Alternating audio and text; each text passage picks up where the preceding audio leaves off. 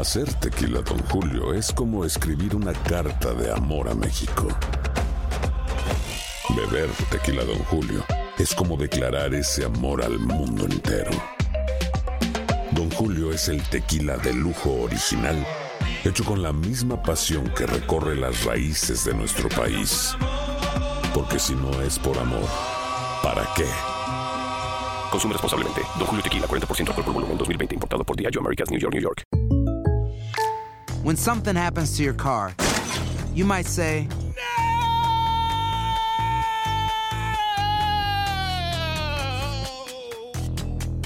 My car. but what you really need to say is something that can actually help. Like a good neighbor, State Farm is there. And just like that, State Farm is there to help you file your claim right on the State Farm mobile app. So just remember, like a good neighbor, State Farm is there. State Farm, Bloomington, Illinois. Boost Mobile tiene una gran oferta para que aproveches tu reembolso de impuestos al máximo y te mantengas conectado. Al cambiarte a Boost, recibe un 50% de descuento en tu primer mes de datos ilimitados. O, con un plan ilimitado de 40 dólares, llévate un Samsung Galaxy A15 5G por $39.99. Obtén los mejores teléfonos en las redes 5G más grandes del país. Con Boost Mobile, cambiarse es fácil. Solo visita boostmobile.com. Boost Mobile, sin miedo al éxito. Para clientes nuevos y solamente en línea, requiere AroPay. 50% de descuento en el primer mes requiere un plan de 25 dólares al mes. Aplican otras restricciones. Visita boostmobile.com para detalles.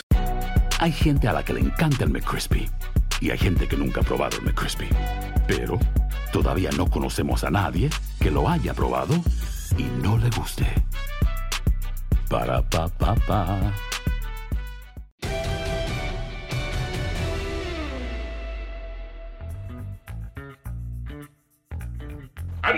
Gusto saludarlos. Hoy tenemos un podcast especial de amigos con Henry, con José Bicentenario y con un invitado, un invitadazo que eh, va a platicar ampliamente, por supuesto, de todo lo que sucedió en la Serie Mundial, que es Juan Gabriel Castro, personaje del béisbol mexicano, muchos años en grandes ligas, eh, ahora coach con los Phillies de Filadelfia, además manager del equipo mexicano eh, que estará en los Juegos Olímpicos, en el Clásico Mundial, etcétera, etcétera. Así que es un gran invitado el que tenemos. Pero primero saludamos acá a los amigos que están todavía en el festejo del título de los Dodgers. Henry, ¿cómo estás? Un abrazo. Muy bien, Toño, Pepe. Un momento más vamos a saludar desde lado a Juan Gabriel. Un saludo para todos ustedes en este eh, podcast especial que tenemos dedicado únicamente a la Serie Mundial y con esta serie que rindió, que se fue a seis partidos y en donde tuvo ese desenlace que ya estaremos platicando. Me interesa mucho escuchar a Juan Gabriel qué es lo que opina acerca de la famosa sabermetría y de los analíticos y todo esto que creo que se han apoderado del béisbol y que justamente en este juego, en el número 6 de la Serie Mundial, eh, tuvo que ver con el caso de Blake Snell, que estaba leyendo declaraciones de Mookie Betts y también de Dave Roberts. En el caso de Mookie decía, es que es increíble que lo hayan sacado, así es que estaba lanzando como cuando ganó el Young del 2018 y Robert dijo, sentimos un gran alivio cuando salió del encuentro, entonces quiero, quiero escuchar a decir Juan Gabriel acerca de todo esto, pero bueno, muy contentos por la victoria de Víctor en el partido número 6 y también del rescate sensacional de Julio. Pues sí, porque Pepillo es eh, un título de los Dodgers con sabor mexicano indiscutiblemente, ¿no? ¿Cómo estás, Pepillo? Muy bien, mi querido Toño, Enricón, por supuesto. Ahora saludaremos al querido Juan Gabriel Castro, una trayectoria tan brillante, tantos y tantos años en el béisbol, con uh, equiparándose pues a, tantas temporadas de Aurelio Rodríguez, de Fernando Valenzuela, de, el, de Culiacán, ¿verdad? De, de Oliver Pérez. En de. Oliver. Ajá. Y exactamente, y entonces, pues también, pues muy contento por ese sabor mexicano que, que decías, Toño, eh, ese sabor de boca que dejó el título, que se tardó 32 años en llegar para, para los Dodgers, y el trabajo de, de Víctor González y de Julio César Urias, sobre todo los relevos, ¿no? Relevos impecables en donde retiraron en orden para poder darle la gloria a los Dodgers, y creo que somos muy afortunados de que pese a la pandemia, de todo lo que ha sucedido, tuvimos, tuvimos béisbol, porque daba la impresión de que no iba a haber temporada por la pandemia, tantos jalones, dimes y diretes de que si hay, que si no hay, que si no se ponía de acuerdo el comisionado con el sindicato de jugadores, y finalmente tuvimos campaña, y creo que un campeón muy digno como, como los Dodgers y las Rayas que, que dieron una muy buena batalla. Sí, una muy buena serie mundial. ¿Cómo estás, Juan Gabriel? Un abrazo grande. Qué gusto de saludarte, de estar en contacto, aunque sea de esta manera digital. ¿Cómo estás, Juan Gabriel? Muy bien, Toño, muchísimas gracias. Uh, saludos a todos, Enrique, Pepe. Es un gran placer, un gran placer de, estar con ustedes. Es siempre un honor y, una chulada, una chulada porque la verdad esas voces de ustedes uh, no pasan desapercibidas. En cualquier momento en que, en que uno los escuche, ya sabe a quién está escuchando. Pero para mí es un honor estar con ustedes en este programa. Eh, Enrique, Pepillo, eh, podemos decir que los Dodgers con esta, con esta victoria, con este título de Serie Mundial, están saltando la, la, cuenta que tenían con sus aficionados. Eran 32 años, 32 años de no ganar el campeonato. Sí, e, eran 32 años y eh, sobre todo, Toño, el hecho de que no nada más es esto, sino que tardaron 19 años en regresar a una serie mundial. No es cierto, fueron 29 años en regresar a una serie mundial entre el 88 y el 2018. Y, y esos eh, eh, clásicos de otoño que fueron muy dolorosos para ellos con las derrotas en contra de Houston y en contra del de, el equipo de los Rojas de Boston. Eh, tenían un equipo muy sólido, muy fuerte, que llegaba lejos, que continuamente ganaba el título divisional, que llegaba a las series de campeonato y ahora en estas series mundiales y que no podía conseguir el título. Y ahora en esta campaña sí atípica, eh, recortada, pero que tiene también muchas cosas en donde se tuvieron que sobreponer una enorme cantidad de obstáculos. Eh, yo creo que es un título que le sabe muy, muy bien a la fanaticada de los Dodgers Ángeles, que lo han festejado como se merece. Y ahora vamos a ver, eh, porque esto es como cuando eh, una pareja se conoce y entonces preguntan y cuándo van a ser novios, y luego cuando se casan, y luego para cuándo. En este caso es, bueno, todavía están, están acabando de festejar el título de ayer se habla de que se van a hacer una dinastía y que se van a, ganar un siguiente título. Es muy difícil en grandes ligas conseguir títulos consecutivos. Eh, hacía eh, prácticamente hace un par de décadas que nadie puede conseguir los títulos consecutivos de que lo hicieron los Yankees de Nueva York. Entonces, eh, yo creo que sí se ha saldado, Toño, ese, eh, ese resquicio enorme que se había dejado con los Dodgers y que la fanaticada está feliz de la vida. Fíjate que coincido con, con el Enricón porque ocho títulos divisionales de manera consecutiva y finalmente en el octavo lograron ganar la Serie Mundial. Los tres primeros con Don Mattingly, que lo corrieron precisamente porque no conseguía el objetivo. Y finalmente, en cinco temporadas de Dave Roberts, finalmente logra ganar esa Serie Mundial. Y también los Dodgers fueron el mejor escuadrón de todas las grandes ligas en la campaña. El equipo con más victorias, con 43, más jonrones, 118, y después ya en el playoff que liquidaron a los cerveceros de Milwaukee, a los padres de San Diego, a los Bravos de Atlanta, que les dio mucho trabajo, y finalmente a las rayas de Tampa Bay, de tal suerte que yo también coincido que, que saldan esa cuenta pendiente y, y era una espina clavada muy hondo después de las derrotas tan cercanas que tuvieron en Clásico de Otoño frente a Boston y frente también a los Astros de Houston. Bueno, y Juan Gabriel Castro obviamente conoce muy bien la organización de los Dodgers. ¿Tú jugaste ahí cuántos años, Juan Gabriel? Yo jugué en Los Ángeles en, en, en como ocho años más o menos con ellos, en, en dos ocasiones. ¿sí?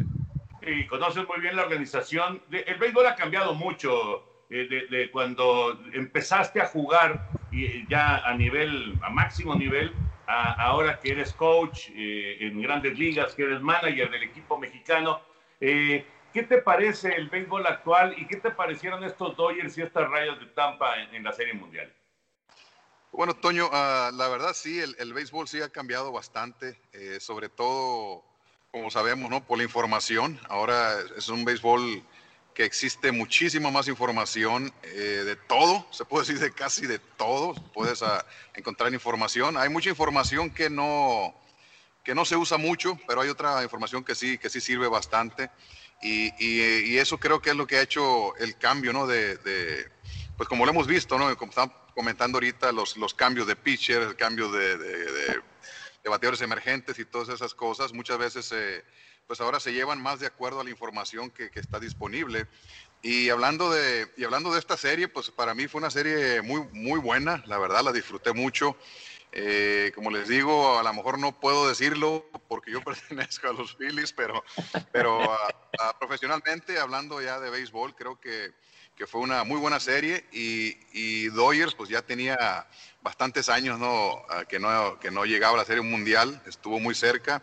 Gracias a Dios nos tocó estar ahí en, en, en una serie mundial que no, no pudimos co com completar, pero me da mucho gusto que, que Dodgers haya logrado este, este campeonato de la serie mundial.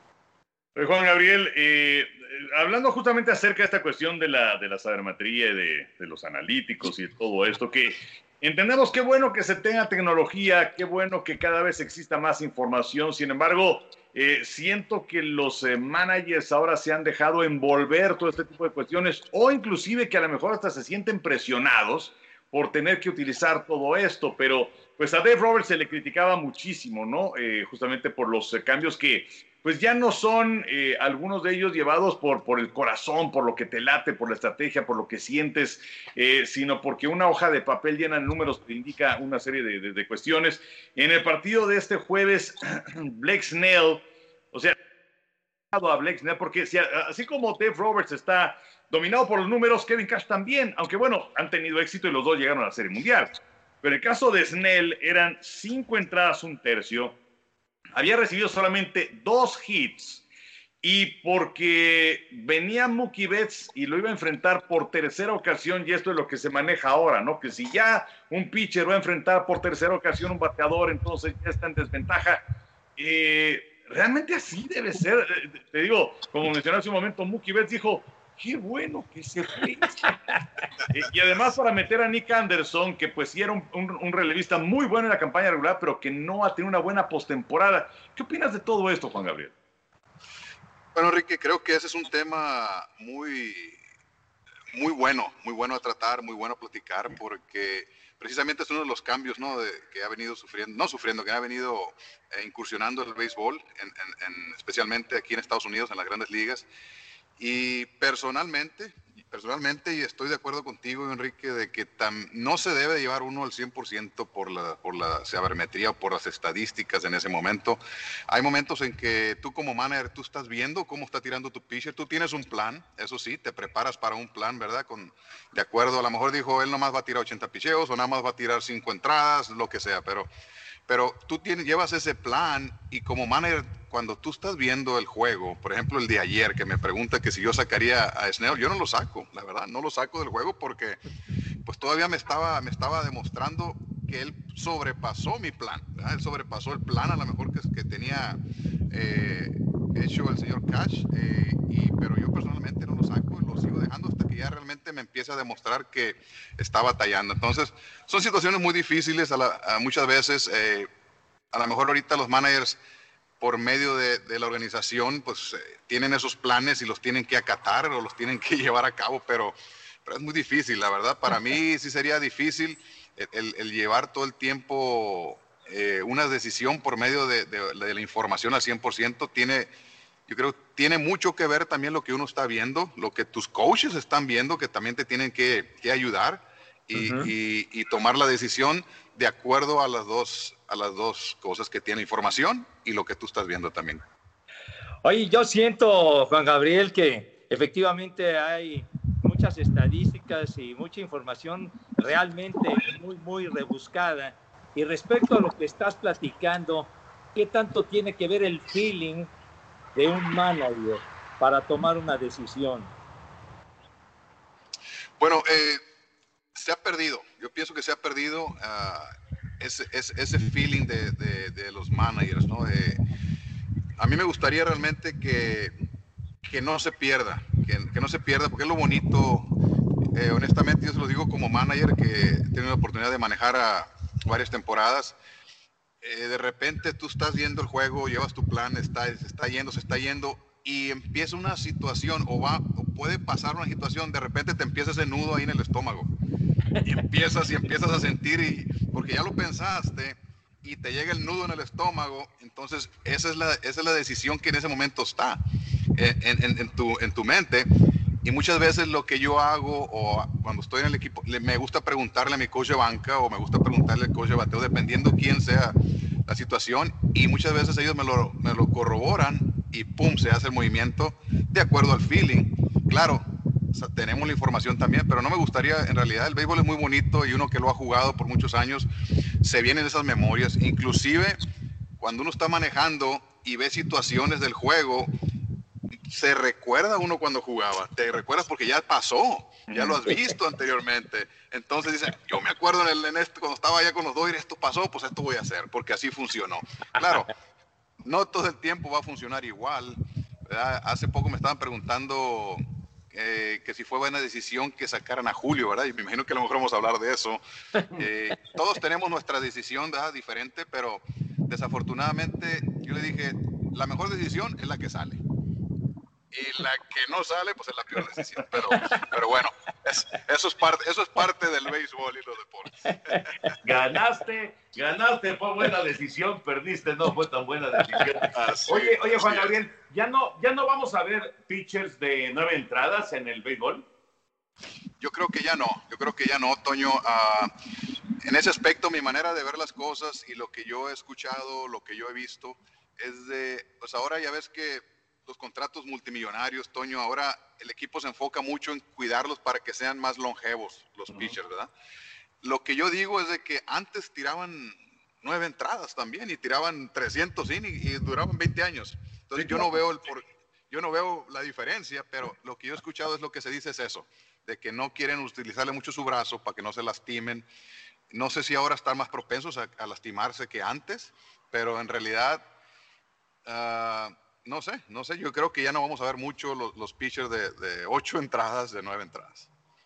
En, estos tiempos, la verdad es que pues, estos grandes lanzadores, Grover Alexander, y Young, y Nolan Ryan, y Bob Gibson, eh, en fin, eh, Tom Seaver, pues eh, durarían cuatro entradas, lo cual se me hace ridículo. Pero bueno, así son las cosas actualmente. Juan Gabriel, eh, una situación importante a tomar en consideración, y tú lo ves desde dentro, es que el año que viene, 2021, es el último año del contrato colectivo de trabajo con los peloteros. Y hubo eh, pues demasiada mala vibra en ambas partes cuando venía la cuestión esta de que si jugamos y que si van a hacer cuántos partidos y que si nos van a eh, dar cuánta parte de nuestro salario o no. Eh, ¿Qué tan lastimada quedó la relación entre el sindicato de peloteros, el comisionado, los dueños de los equipos, pensando en el siguiente contrato colectivo de trabajo? Porque hay mucha gente que dice, ¿saben qué? La temporada del 2022 no va a empezar a tiempo. Eh, fíjate, Enrique, yo pienso que sí quedó un poquito lastimada. La verdad, la, manera que se estuvo analizando, se estuvieron a, pues contestando, ¿no? A lo mejor eh, las diferentes propuestas, creo que no fue de, pues no fue de muy buen agrado por los dos lados. Ahora, yo pienso que, que se va a arreglar y de una buena manera por la situación, por lo que está pasando eh, esperemos primero en Dios que, el año que viene sea ya una temporada normal, que todo regrese a la normalidad. Sabemos que pues ah, es un poco difícil, pero yo, sigo, soy muy optimista y, ojalá y el favor de Dios que todo cambie para, para normal.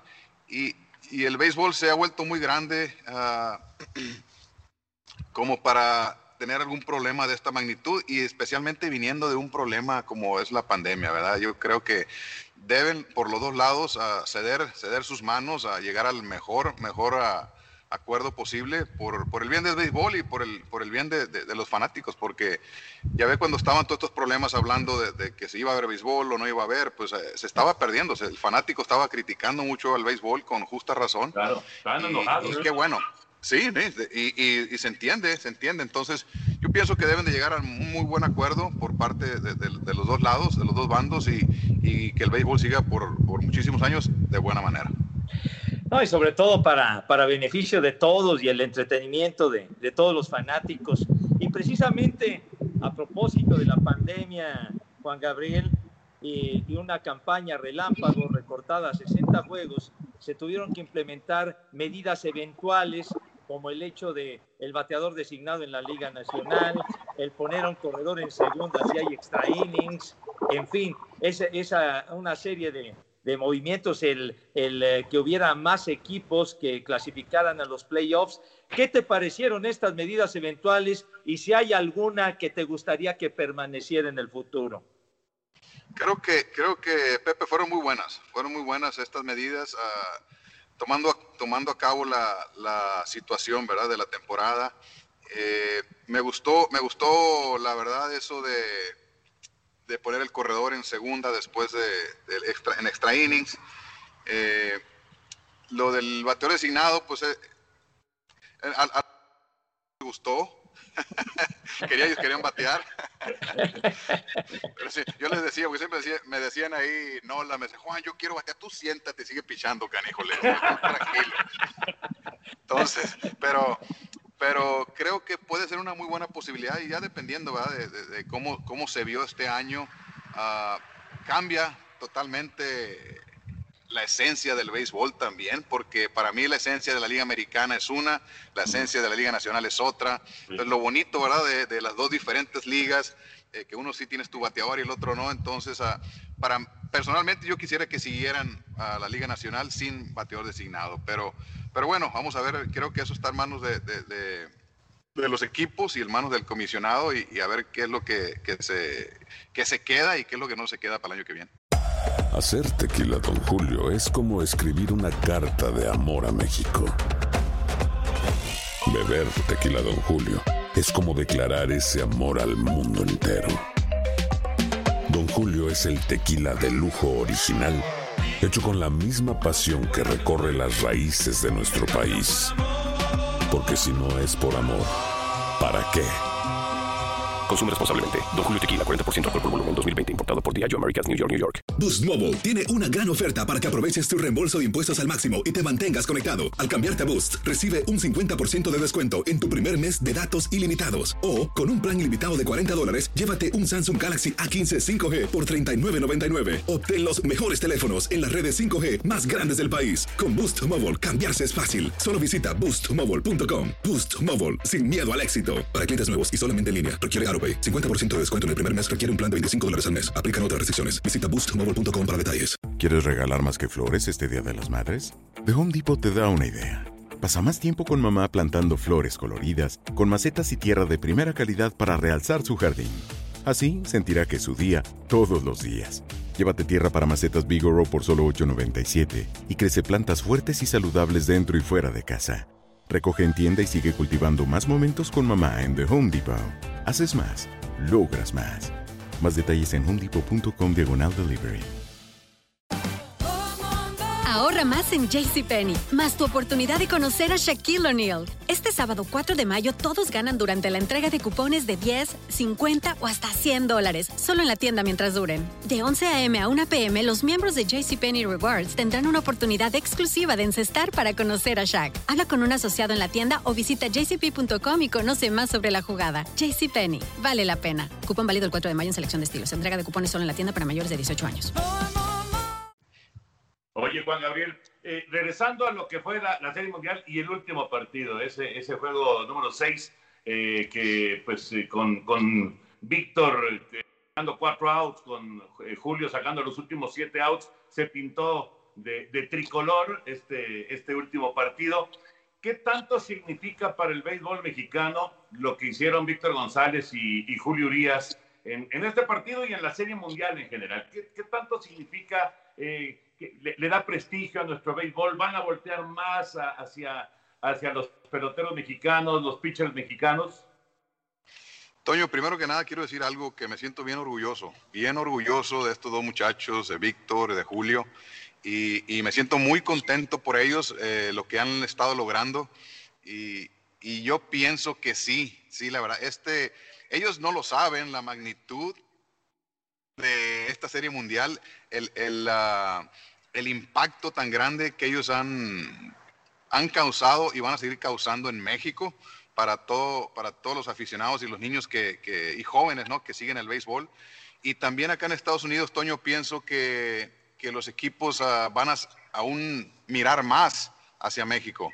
esto que se logró con estos dos muchachos uh, relevando, ganando el juego y luego Julio relevándolo y cerrándolo, pues abre muchos ojos, abre muchos ojos porque tal vez a lo mejor hay algunos gerentes o hay algunos managers de ligas menores o que no los conocen o no los conocían.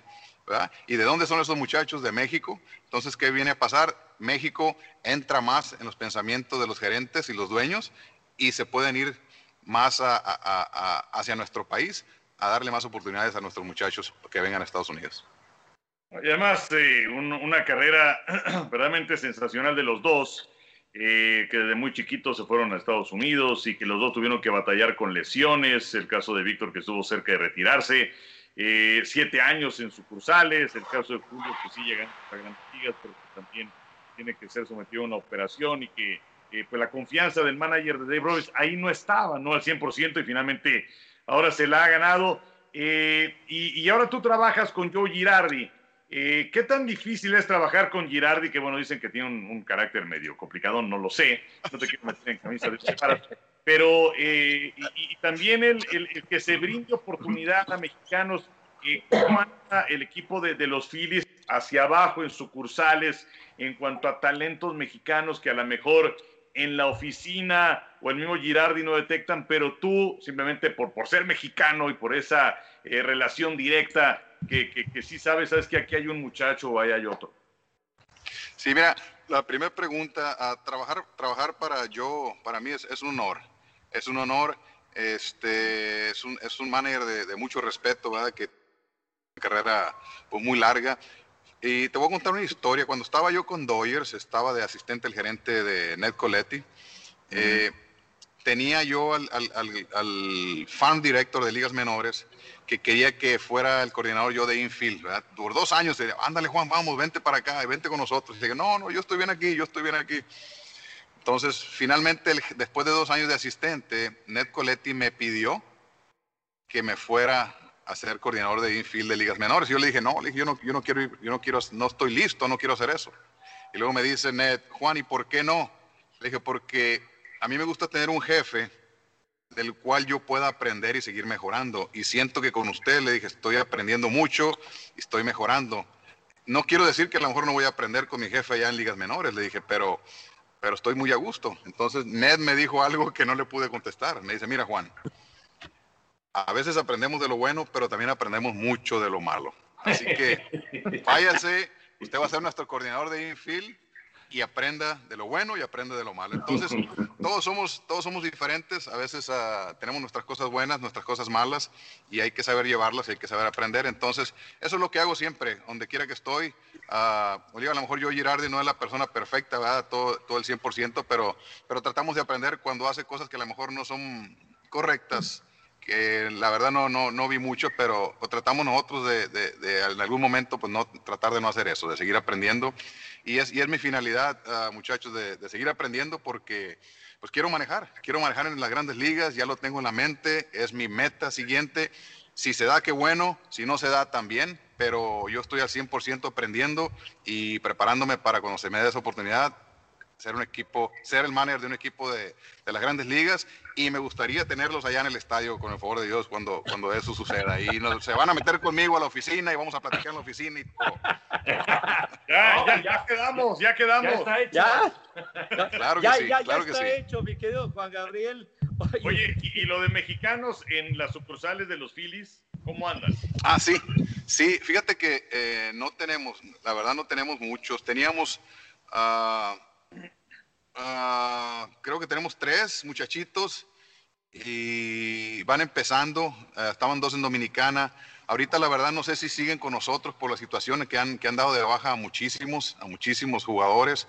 Eh, no, no sé si ellos han, han formado parte de, de, de, que les dieron de baja también, pero, pero yo pienso que Filadelfia necesita más jugadores mexicanos y, y es, dentro de las reuniones, cuando tengo oportunidad, pues siempre trato yo de, de poner jugadores y uh, meter nombres de jugadores para que traigan, pues porque pues uno como mexicano, uno, uno siente ese orgullo y quiere que nuestros paisanos estén acá en las organizaciones. Entonces, uh, creo que a Filadelfia le falta mirar todavía un poquito más hacia nuestro país de México.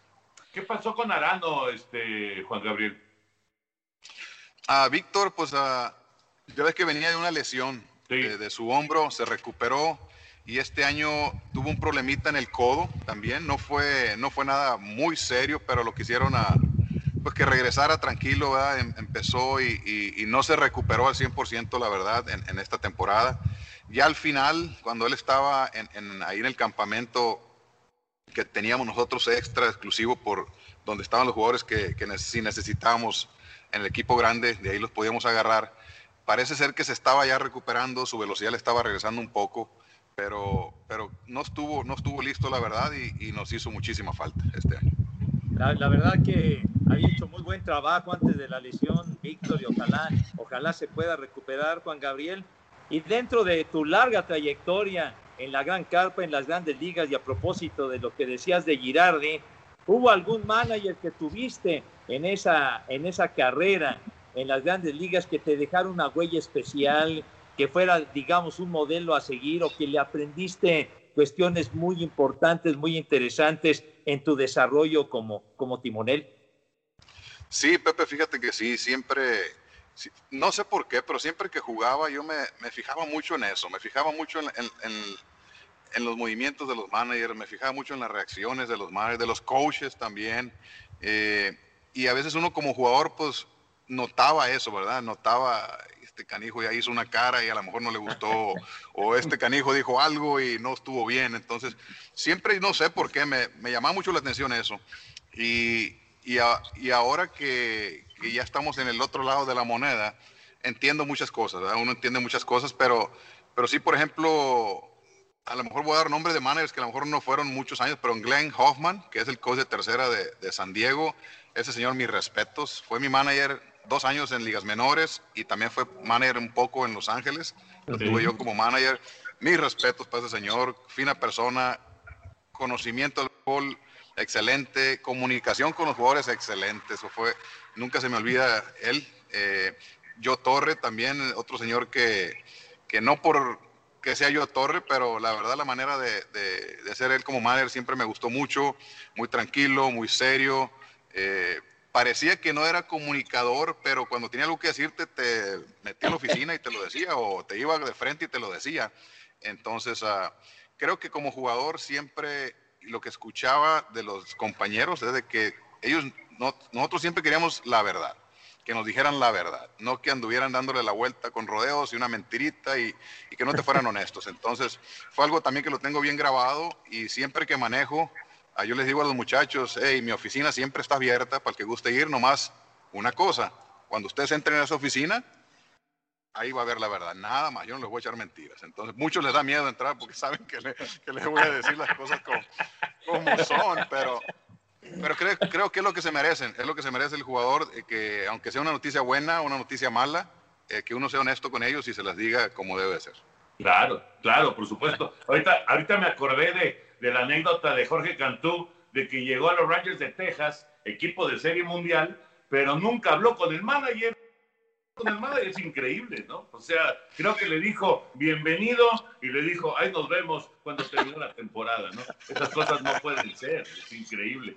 Oye, Juan. Hay managers así, hay managers así. Ah, sí, sí, claro, por supuesto. Y, y que delegan a los coaches, me supongo, a, a, a tener ese diálogo con los peloteros. Me imagino yo, ¿no? Exacto, sí, es, es uh, por eso tiene que ser un, un, uh, un, buen grupo de manager y cuerpo técnico, ¿verdad? porque pues tu cuerpo técnico es el que te ayuda también con muchos problemas. Entonces yo siempre les digo a los muchachos, a, a los que están conmigo, siempre les digo, hey, cuando salga un problemita, claro, lo, lo, quiero saber, pero si ustedes lo, ven que lo pueden arreglar, adelante. Pero claro. si ya ven que, es, que no se puede y tengo que intervenir, entonces con gusto lo, lo hacemos. Y es bien importante tener un buen, buen grupo de, de, de coaches y de cuerpo técnico. Oye, Gabriel, estamos en estos tiempos de incertidumbre y no sabemos qué es lo que va a suceder el año próximo, pero tú eres el manager de la selección mexicana de béisbol que logró esta calificación para los Juegos Olímpicos, que es algo realmente sensacional. Eh, ¿Cómo, eh, digamos que pensando en que todo va a ir de una manera tersa, eh, cómo estar la cuestión de la selección de peloteros, de qué jugadores puedes echar mano, eh, cómo estarás armando tu conjunto y cómo ves las cosas para los Olímpicos? Anteriormente lo hicimos a mi compañero Cundi, Cundi Rodríguez y, yo. Eh, seleccionamos a 80 jugadores y poco a poquito fuimos analizando eh, quiénes queríamos que estuvieran en la selección. Tuvimos un, uh, va a haber un grupo eh, de, de, personas que, que, nos van a ayudar también a, a conformar el, el equipo. Y, y, la verdad no es, no es nada fácil porque pues hay mucho talento, hay muchos mexicanos que, que, que pueden estar en esa selección. Entonces, uh, gracias a Dios, la selección pasada eh, tuvimos eh, la fortuna de hacer un buen trabajo a pesar de todos los, los uh, inconvenientes que, que, tuvimos. A última hora, eh, ya ves, que, creo que fueron siete jugadores, faltando cinco días que no pudieron ir, de repente dijeron que no. tuvimos que agarrar otros jugadores, entonces esperemos que esta vez no sea así, que esta vez que sea más fácil formar el equipo, pero es nomás para que tengamos una idea, para formar esta selección todos los días estábamos este muchacho Kundi, Kundi y yo hablando como por 3, 4, 5 horas de los muchachos, analizando sus números, analizando la manera de, de qué tipo de jugadores eran, qué tipo de pitcher, qué tipo de bateadores, qué tipo de filiadores. Y es algo muy bonito, a mí me encanta, pero sí es, sí es, ah, es algo de trabajo. Pero al final del día, el resultado que tuvimos no fue el mejor, la verdad, porque yo no me, yo no me vine ah, contento a 100%. Yo quería la otra medalla, la, la que brilla un poquito más de oro. Y, y yo les dije en Japón, cuando la última entrevista que, que me hicieron ahí, ya que se terminó el torneo, eh, les dije a todos los, pues la mayoría eran japoneses, ¿verdad? los que estaban entrevistando. Entonces agarro mi medalla de bronce y les digo, ven esta medalla, les digo, es de bronce. Véanla bien, porque el año que viene, les digo, voy a venir por la de oro. Entonces se, se me quedaron muy serios, algunos se rieron ya que estuvo la traducción, pero, pero les dije, yo vengo por la de oro. Entonces ah, fue una experiencia muy bonita, de verdad, en todos los aspectos. Ah, los muchachos ah, se, como decimos en México, se la rifaron. Jugaron con el, más que con el corazón, el cuerpo técnico, mis respetos también, fue de muchísima, muchísima ayuda y creo que fue un, un buen trabajo en conjunto y muy orgulloso de, de todo lo que pasó. Y, tomar en cuenta eh, que, que eh, no contarías con peloteros de grandes ligas porque la temporada seguiría su curso. Entonces, sí hay muchas limitantes y, yo creo que es importante que la gente sepa esto. Hacer tequila, don Julio, es como escribir una carta de amor a México. Beber tequila, don Julio, es como declarar ese amor al mundo entero. Don Julio es el tequila de lujo original, hecho con la misma pasión que recorre las raíces de nuestro país. Porque si no es por amor, ¿para qué? Consume responsablemente. Don Julio Tequila, 40% alcohol por volumen, 2020. Importado por Diageo Americas, New York, New York. Boost Mobile tiene una gran oferta para que aproveches tu reembolso de impuestos al máximo y te mantengas conectado. Al cambiarte a Boost, recibe un 50% de descuento en tu primer mes de datos ilimitados. O, con un plan ilimitado de 40 dólares, llévate un Samsung Galaxy A15 5G por $39.99. Obtén los mejores teléfonos en las redes 5G más grandes del país. Con Boost Mobile, cambiarse es fácil. Solo visita boostmobile.com. Boost Mobile, sin miedo al éxito. Para clientes nuevos y solamente en línea, requiere AroPay. 50% de descuento en el primer mes requiere un plan de 25 dólares al mes. Aplican otras restricciones. Visita boostmobile.com para detalles. Si no sabes que el Spicy McCrispy tiene Spicy Pepper Sauce en el pan de arriba y en el pan de abajo, ¿qué sabes tú de la vida? Para, pa, pa, pa. La venta para amigos y familiares de JCPenney está de vuelta. Desde el lunes ahorra 30% extra en artículos por toda la tienda. Esos son ahorros adicionales por encima de nuestros precios bajos. Dile a tus amigos, ven con tu familia y ahorren en grande. No olvides, ya se acerca el Día de las Madres. Y tenemos todo lo que mamá quiere: joyería, belleza, salón y tarjetas de regalo. JCPenney, vale la pena. Cupón válido del 29 de abril al 5 de mayo en selección de estilos. Aplican exclusiones. Detalles en la tienda jcp.com. Sí, sí hay, sí hay, como venimos hablando, a menos que cambien a, las reglas, ¿verdad? Pero hasta ahorita, si no me equivoco, a los jugadores de, que van a estar en el roster de 26 en grandes ligas no van a poder participar en, los, en las Olimpiadas. Oye, creo que antes de que te pregunte algo, creo que tú, Toño, te, te, quedaste con algo en el tintero de que le querías preguntar a Juan Gabriel. Pero como estamos conectados, entonces, eh, justamente yo le iba a preguntar de los Juegos Olímpicos, ya le preguntó a Enrique. Ah, es que, ¿sabes qué, eh, Juan Gabriel? A mí sí me emociona mucho, pero muchísimo, que el equipo mexicano esté en los Juegos Olímpicos. La verdad es que es, es una oportunidad increíble. Ya lo dijiste, una vez en la vida se presenta una situación de estas y hay que aprovecharla, ¿no? Sí, Toño, la verdad, yo también. Y te voy a ser honesto, no, no, cuando pasó el, torneo que, que estábamos todavía en Japón, eh, después de que volamos ya a México, yo no sabía la verdad lo, lo grande que había sido, la magnitud de, de, de, de ese logro de poder eh, meter al equipo de México por primera vez en la historia en, en, en, los Juegos Olímpicos, hasta que regresé, hasta que aterrizamos en México y empezamos a ver pues todos los, uh, la verdad, todos los reporteros, la, las noticias. Y, y, se siente muy bonito, la verdad el corazón se me quería salir porque como, como, mexicano, pues digo, bueno, a lo mejor aportamos un poquito, un granito de arena para que México por primera vez tenga béisbol en, en, los Juegos Olímpicos. Entonces, igual que tú, Toño, eh, eh, entiendo lo que sientes y creo, creo, créeme, yo también, yo también siento lo mismo. Es un, es un orgullo, es un orgullo que, que mi México esté en los Juegos Olímpicos.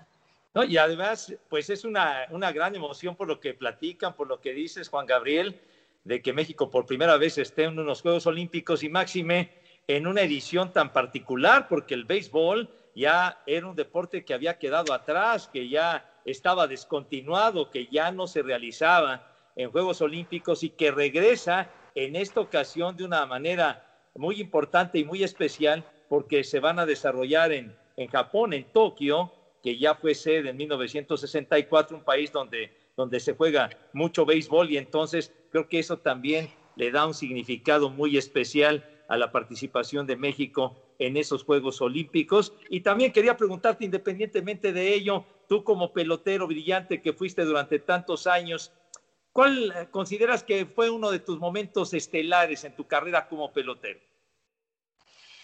Bueno, ah, creo que, y le voy a decir momento estelar y no fue mío, pero me considero como si también por haber ayudado es un momento que siempre, cuando me hacen esa pregunta, es el primero que se me viene a la mente y es el juego perfecto de, Roy Halladay, que en paz descanse. Ese fue, la verdad, ese juego fue algo increíble, la manera de, estar jugando cada entrada, cada bateador, hasta llegar al último bateador.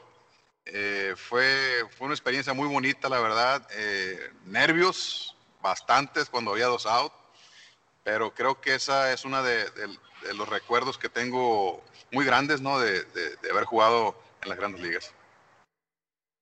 Y es, y es increíble que eh, de ya esté muerto, ¿no?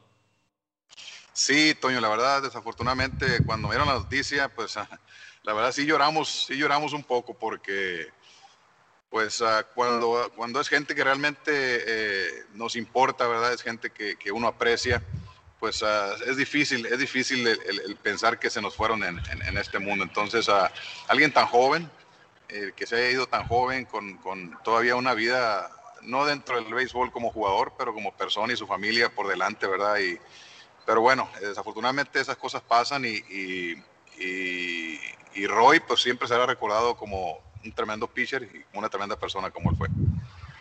Y la verdad fue una, una gran pérdida. Eh, y, bueno, pues eh, sobre todo esa huella que dejó dentro del béisbol y pues se le gustaba manejar aviones y lamentablemente ahí fue donde perdió la vida. Pues eh, ya, ya estamos prácticamente llegando al final, mi querido Juan Gabriel. Muchísimas gracias por eh, habernos acompañado. Solamente el eh, preguntarte, ¿crees que en el béisbol se puedan presentar dinastías? Hace un rato platicábamos acerca de que nadie ha ganado dos títulos seguidos desde hace muchísimo tiempo con los Yankees de Nueva York. Sí, San Francisco en esta década ganó en 2010, 2012 y 2014. O sea, fue un logro realmente sensacional, pero... ¿El nivel de competencia crees que dé para una dinastía y en este caso que surja una con los Dodgers?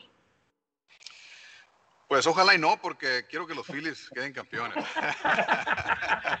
Ahora somos Phillies. pero, pero ya hablando honestamente, Dodgers ah, tiene, yo creo que tiene equipo para seguir todavía ahí.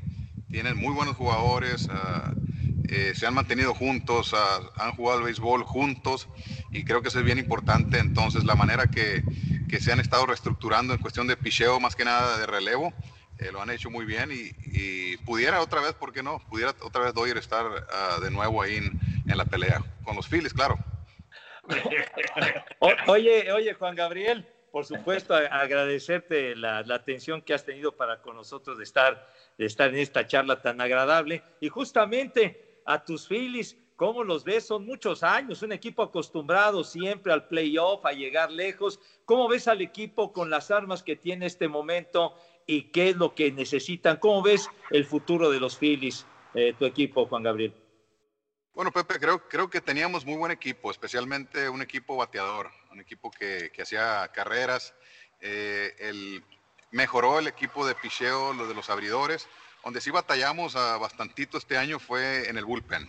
Eh, el bullpen sí tuvimos uh, problemas, hubo muchos cambios y, y, se trajeron jugadores y eso, pero no funcionó, ¿verdad? No, no, no funcionó. Creo que tuvimos muchísimos juegos ah, que se nos fueron ahí en, el bullpen.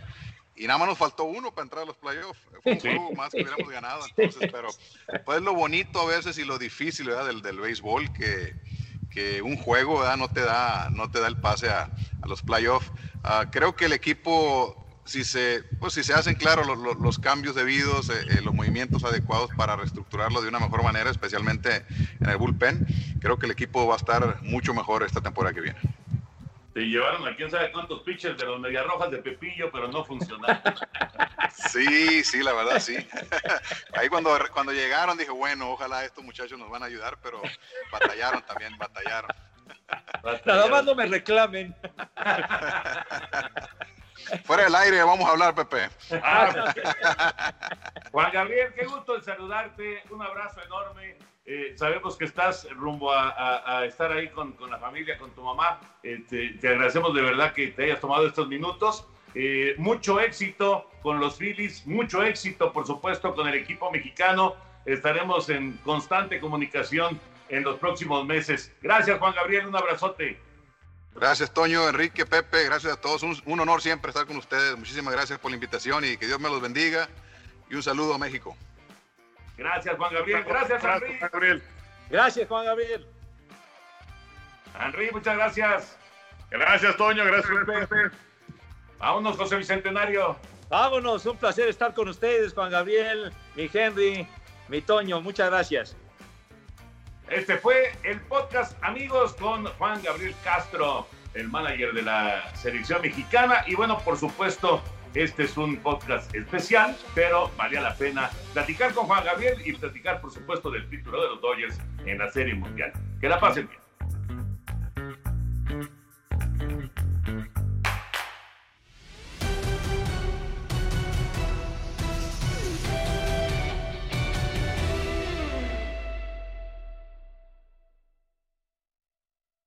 Boost Mobile tiene una gran oferta para que aproveches tu reembolso de impuestos al máximo y te mantengas conectado. Al cambiarte a Boost, recibe un 50% de descuento en tu primer mes de datos ilimitados. O, con un plan ilimitado de 40 dólares, llévate un Samsung Galaxy A15 5G por $39.99. Obtén los mejores teléfonos en las redes 5G más grandes del país. Con Boost Mobile, cambiarse es fácil. Solo visita boostmobile.com. Boost Mobile, sin miedo al éxito. Para clientes nuevos y solamente en línea, requiere AroPay. 50% de descuento en el primer mes requiere un plan de 25 dólares al mes. Aplican otras restricciones. Visita Si tú o alguien que conoces está pasando por una situación difícil o por una crisis de salud mental, la línea 988 de prevención de suicidio y crisis te brinda apoyo especializado 24 horas al día, 7 días a la semana. Solo llama al 988. Cuando llamas al 988, te conectarán con consejeros especializados que escucharán tus inquietudes y te brindarán apoyo en español. Simplemente llama o textea al 988. Hay esperanza. La línea 988 funciona. Si no sabes que el Spicy McCrispy tiene Spicy Pepper Sauce en el pan de arriba y en el pan de abajo, ¿qué sabes tú de la vida? Para, pa, pa, pa.